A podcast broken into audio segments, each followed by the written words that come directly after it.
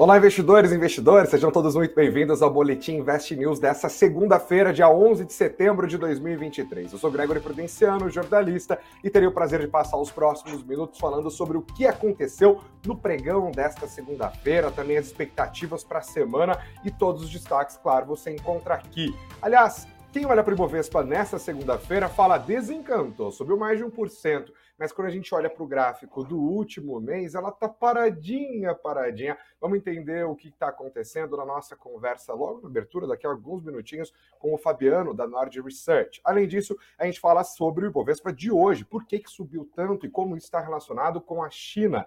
Além dos destaques do mundo corporativo, tem a Bradespar, que pode ter que despender mais de 800 milhões de reais depois de uma autuação feita pela Receita Federal. Tem também a Via no foco do investidor e outros assuntos que a gente vai conversar. Você, por favor, não se esqueça de sentar o dedo no like, de se inscrever no canal do Invest News, de compartilhar isso com toda a galera e de deixar nos comentários de onde você está nos acompanhando e também qual que é a sua profissão, além, claro, dos comentários sobre o que a gente está discutindo aqui nesta segundona brava. Vamos então ao noticiário. Antes de falar do Ibovespa de hoje, vamos falar do Ibovespa do mês. Olha, o Ibovespinha, como eu acabei de mencionar, está estacionado ao longo dos pregões ocorridos nos últimos 30 dias. Se você jogar no Google ali, a gente está falando de uma variação discretíssima, de 0,06%. Ah, é, praticamente não saiu do lugar.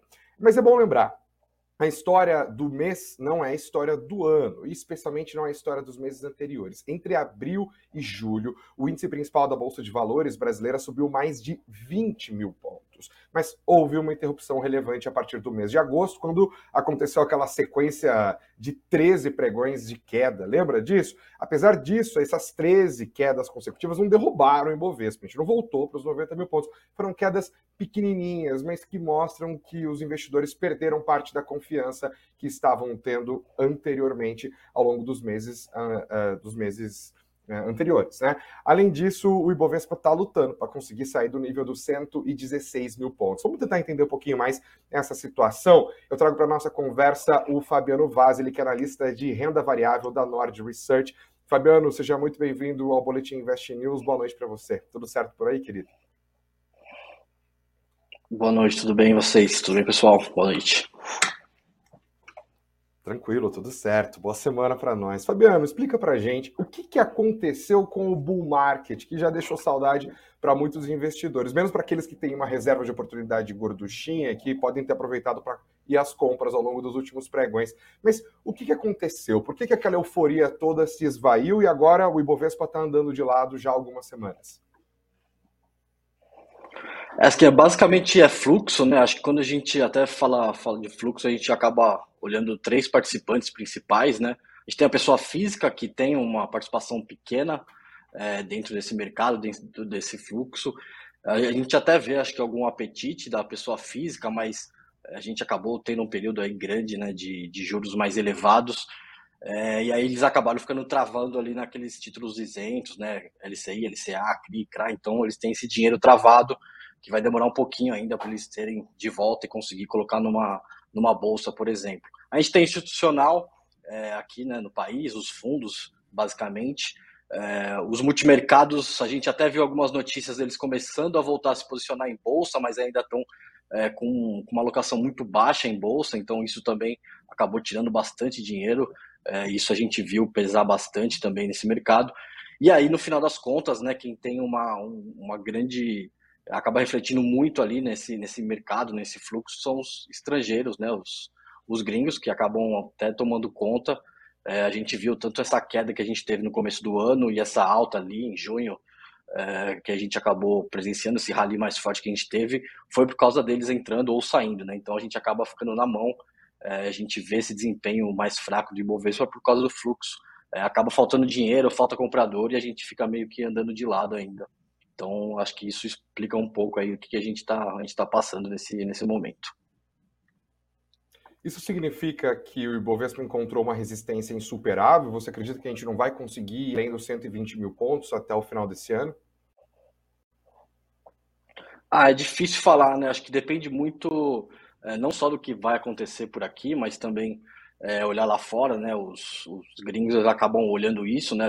Tem uma oportunidade Acho que eles estão tentando aproveitar essa onda é, das techs novamente, então eles estão pegando isso, tem juros subindo lá, lá, lá fora dos Estados Unidos também, então acaba sendo um, um ativo aí com, com menos risco para eles, o que acaba sendo mais interessante. Então, acho que vai depender de vários fatores, a gente precisa ir acompanhando. É até difícil, né, falar se a gente vai conseguir superar, chegar até o final do ano acima sim, dos 120 mil pontos, apesar das oportunidades que a gente está olhando aqui dentro.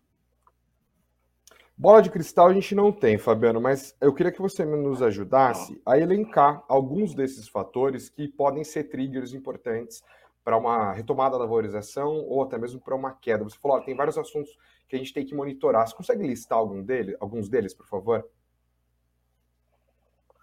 Então, acho que Estados Unidos é um fator assim, super importante, né? O, o rumo que a política monetária por lá vai, vai acabar tomando. É, até algum tempo atrás a gente tinha a expectativa que é, eles não iam subir mais do que isso, né? Teve essa pequena pausa, depois eles iam esperar mais, agora já falam em mais um aumento, então a gente tem que ficar um pouquinho de olho nisso. É, assim, não necessariamente eles vão subir os juros lá e vai acabar prejudicando a gente aqui.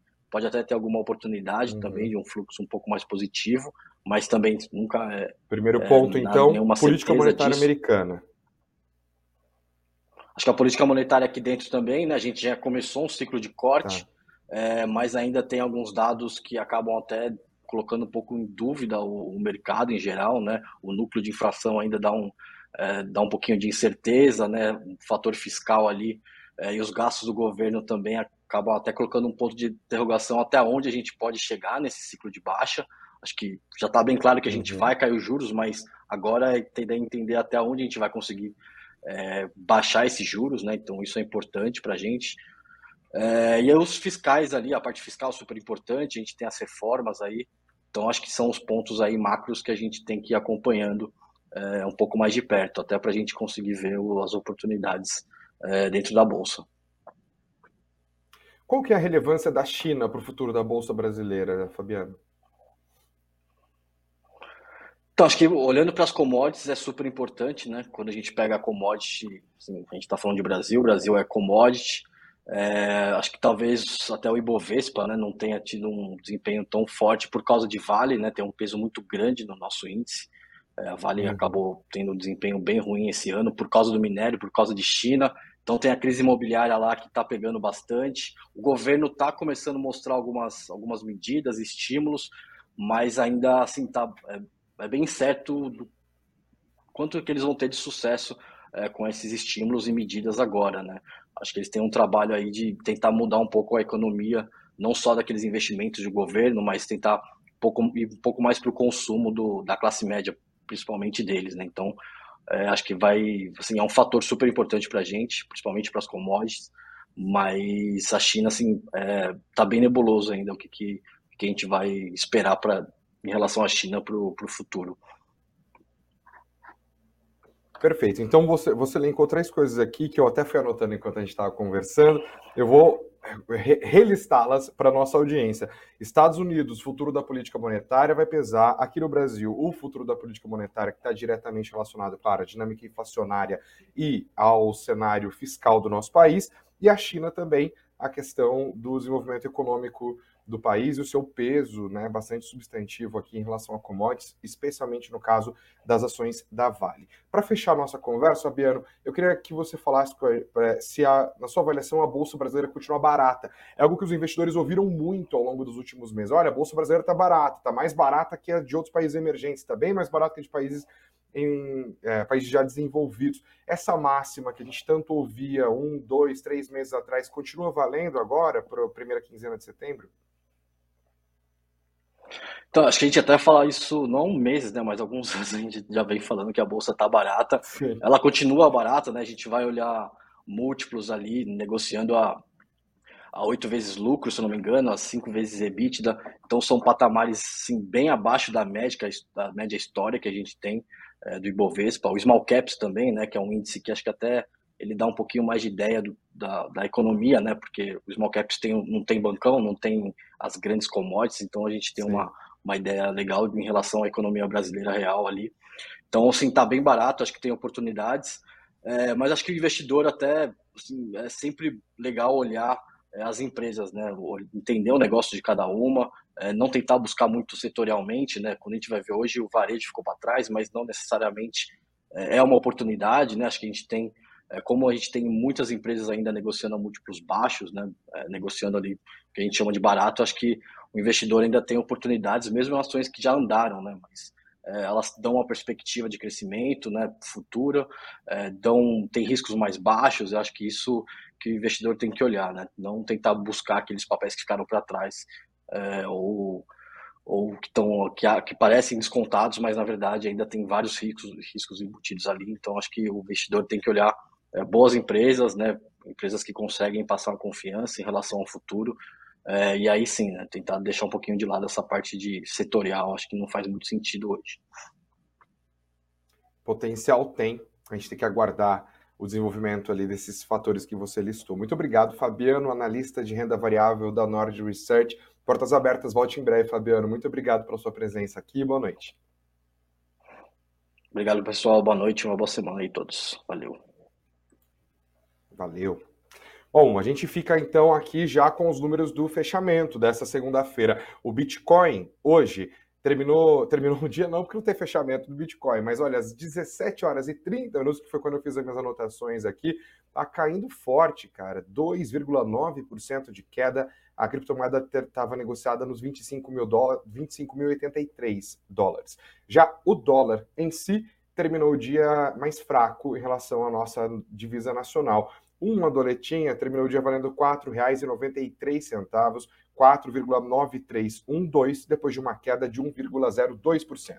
Já Ibovespa, como eu disse logo na abertura, deslanchou, foi que foi, 1,36% com a volta do fluxo, que o Fabiano acabou de listar, inclusive no fechamento de hoje, 116.883 pontos. A trinca da desgraça do Ibovespa na segunda-feira está lá no topo dos que sofreram. Braskem, 3,19%. Na sequência, Pets, mais de 2% de queda, Marfrig um pouquinho menos de 2, 1,84%. Quem se deu bem no pregão de hoje, quem mais se deu bem, foram as ações da Ezetec. Os papéis da construtora subiram quase 6%, na sequência Pão de Açúcar e CSN Mineração, 4% de avanço para os papéis da mineradora. O Ibovespa hoje acabou sendo beneficiado pela volta do fluxo, como eu acabei de pontuar. Uma das coisas que enxugou a liquidez do mercado na semana passada foi justamente esse feriadinho na quinta-feira, que foi uma benção para muita gente, mas para os papéis das empresas brasileiras nem tanto. Agora acaba evitando correr risco, passar grandes períodos sem quando você tem muita notícia e você não tem pregão podendo reagir a esse noticiário, muitos investidores acabam tomando posturas mais cautelosas. Por isso, o fluxo deu uma boa diminuída na semana passada, e daí já viu, né? Quarta-feira é uma aquela fraqueza, quinta-feira foi feriado, sexta-feira a galera tava na praia. Sei que você tá, você que tá me ouvindo aqui, eu não, tava trabalhando. Então, isso acabou prejudicando a nossa bolsa. Hoje, muita gente acabou voltando, isso tende a beneficiar as nossas blue chips, principalmente, que são as empresas que mais têm peso no Ibovespa, isso acabou ajudando bastante o índice principal é, da nossa bolsa. Mas teve outros triggers importantes. O Fabiano acabou de mencionar, por exemplo, como a China é um fator relevante para a nossa bolsa e a China trouxe novidades e notícias muito auspiciosas nessa segunda-feira. Primeiro, houve uma divulgação da inflação ao consumidor acima do que o mercado estava esperando. Aí se pergunta, como que a inflação ao consumidor na China vem acima do que o mercado esperava? Isso é um dado bom. Significa que pode estar havendo uma retomada econômica da segunda maior economia do mundo e eles compram commodity, a gente commodity, vende commodity, processo de aumento de preços na China é sim uma boa notícia para a Bolsa Brasileira. Além disso, empréstimos bancários, outro indicador importante, também veio acima das expectativas e o Banco Central chinês tem anunciado novas medidas de estímulo, nesse caso voltadas às seguradoras para comprar ações, eles estão preocupados com o mercado acionário da China. Isso acabou ajudando o nosso Ibovespa hoje, porque o minério de ferro subiu, as ações da Vale foram para cima. A Petrobras deu mandada de lado nessa segunda-feira, no dia de leve recuo dos preços do petróleo, depois do rally do petróleo que a gente viu acontecer na semana passada, com o Brent acima dos 90 dólares por barril. O otimismo nos Estados Unidos também acabou ajudando. As ações da Apple operaram boa parte do pregão de hoje em queda. E por que eu falo da Apple? Porque a Apple pesa demais, a gente está falando da empresa mais valiosa de capital aberto no mundo. E por que, que ela está ansiosa? Eu falei, estava fraquinho, mas acabou retomando um pouquinho, porque amanhã é um dia extremamente importante para acionistas da Apple, para as ações da Nasdaq de maneira geral. Isso acaba contaminando o ímpeto dos investidores, não só nas bolsas americanas, mas chega aqui no Brasil também, tá? Amanhã é dia em que a Apple vai lançar o iPhone 15 e entre outros produtos. Esse evento de lançamento não é importante só para os Apple Maniacs, a galera que está doido para comprar um iPhone novo, mas óbvio para os seus acionistas, vai ajudar a balizar as expectativas de venda da companhia ao longo dos próximos trimestres. Isso claramente será refletido nos preços das ações da Apple. Fica de olho nisso já nessa terça-feira. Além disso, o mercado brasileiro está um pouquinho mais otimista com relação ao futuro da nossa inflação. É, os juros futuros acabarão refletindo isso e tem uma ansiedade grande com relação à divulgação de indicadores inflacionários importantes aqui no Brasil e nos Estados Unidos. Amanhã tem a divulgação do IPCA, o índice de preços ao consumidor amplo do mês de agosto, e é, nós teremos essa semana também a divulgação de outros indicadores importantes nos Estados Unidos. Eu até já peço para o Thiago me ajudar aqui e colocar na, na, na, nossa tela a matéria da Olivia Bula, é, que fala dessas expectativas. Se você vier no nosso site, você vai ficar bem informado, eu te garanto isso. Então acesse investnews.com.br, investnews.com.br. Nessa matéria que você está vendo aí, a Olivia Bula é, reuniu a importância desses indicadores para as ações ao longo dessa semana. Como eu disse, IPCA de agosto. A previsão é de uma aceleração na alta, tá? No mês de julho, o IPCA subiu 0,12%, a mediana agora é de 0,3%, taxa acumulada em 12 meses. Se vier como o mercado está esperando, deve voltar a ficar acima dos 4%. Entre os fatores que os especialistas citam de pressão de preços no mês de agosto está aumento na energia elétrica residencial, também na gasolina, olha a Petrobras de novo, e também alta no preço do automóvel novo com o fim daquele programa do governo tentou baratear os carros, entre aspas, populares, ali até 120 mil reais. Além disso, nos Estados Unidos, o Federal Reserve vai acompanhar uma bateria de indicadores bastante importantes antes da sua reunião de política monetária do mês de setembro e logo depois do presidente da autarquia, Jerome Powell, reforçar no simpósio Jackson Hole que vai depender dos dados para tomar a sua decisão. A agenda dessa semana nos Estados Unidos inclui preços ao consumidor, CPI, preços ao produtor, PPI, além de dados das vendas de varejo e da produção industrial da economia americana. Lembrando que semana que vem não é só quarta-feira, né, quando chegar lá no dia 20, é uma super quarta. Tem divulgação de decisão de política monetária nos Estados Unidos e no Brasil. O mercado vai operar ansioso para essas duas decisões e os dados que serão divulgados nessa semana devem balizar os próximos passos, tanto do Federal Reserve quanto do Banco Central do Brasil. Ainda dando continuidade a esse debate sobre o futuro do Ibovespa, peço ajuda também, Tiago, para colocar no ar essa matéria falando sobre o Fundo Verde, que agora está apostando no Brasil. A matéria da Bloomberg também está no nosso site investnews.com.br e traz a repercussão da carta de Luiz Stuhlberger para os cotistas do Fundo Verde. Ele falou que a correção dos mercados no mês de, agosto, esse movimento de queda que eu acabei de pontuar, né, essas 13 quedas consecutivas, acabou trazendo algumas oportunidades de compra, segundo ele.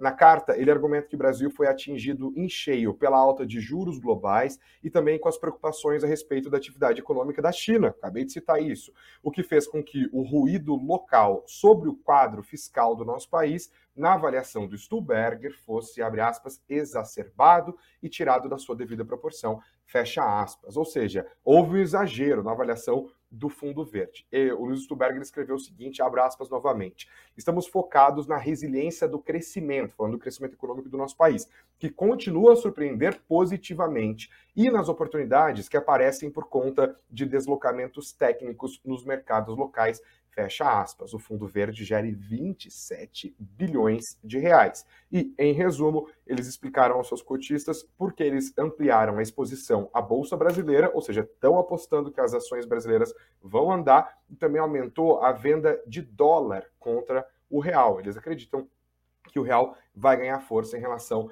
à divisa americana. Vamos agora para os destaques do noticiário corporativo dessa segunda-feira. Tem essa matéria que também está no nosso site, da Carina Televisão, falando do rebaixamento da Via por parte da Standard Poor's, a famosa S&P. Isso aconteceu na sexta-feira, mas no tempo de trazer aqui no boletim último, então trago aqui para essa segunda-feira. O que, que aconteceu? A S&P, que é uma agência de classificação de riscos, né, o papel dela no mercado é olhar as contas de empresas e mesmo de países e atribuir notas a partir da qualidade desses dados. É uma nota de créditos, vai influenciar nos custos de obtenção de crédito por parte tanto dos países, dos tesouros e também por parte dessas empresas. Eles passaram, cadê minha lupinha? Rapaz, perdi a lupinha aqui, ó. Passaram a lupa nas ações da Via, que foi uma das protagonistas dos pregões da semana passada, e rebaixaram a nota de crédito. Ela estava em BRAA-, passou para BRA. A perspectiva é negativa, ou seja, eles acham, olhando daqui, que os próximos passos serão de novos rebaixamentos, e o grande problema da Via na avaliação da S&P é a alavancagem acima do esperado, significa que a Via tem dívida demais. Vamos contextualizar?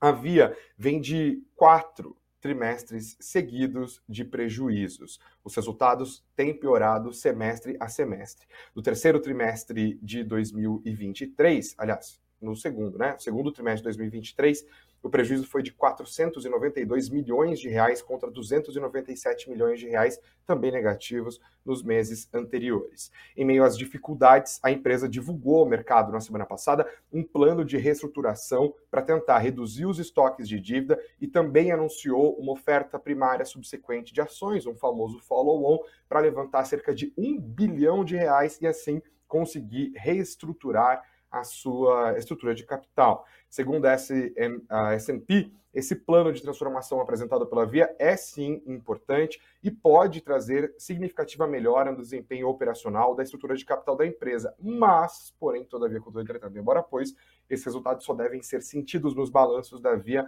ao longo dos próximos anos. Não são os próximos trimestres, é ao longo dos próximos anos. E eles explicam por que, que o endividamento preocupa, abro aspas, para o relatório da S&P. A desalavancagem, o processo de diminuição das dívidas, deve ser postergada em pelo menos mais um ano em razão do ambiente macroeconômico, ou seja, os juros ainda estão muito altos e vão descer de escada, não vão descer de elevador, fecho aspas aqui. Eles não falaram de elevador, isso aí foi por minha conta mesmo, parte da didática aqui.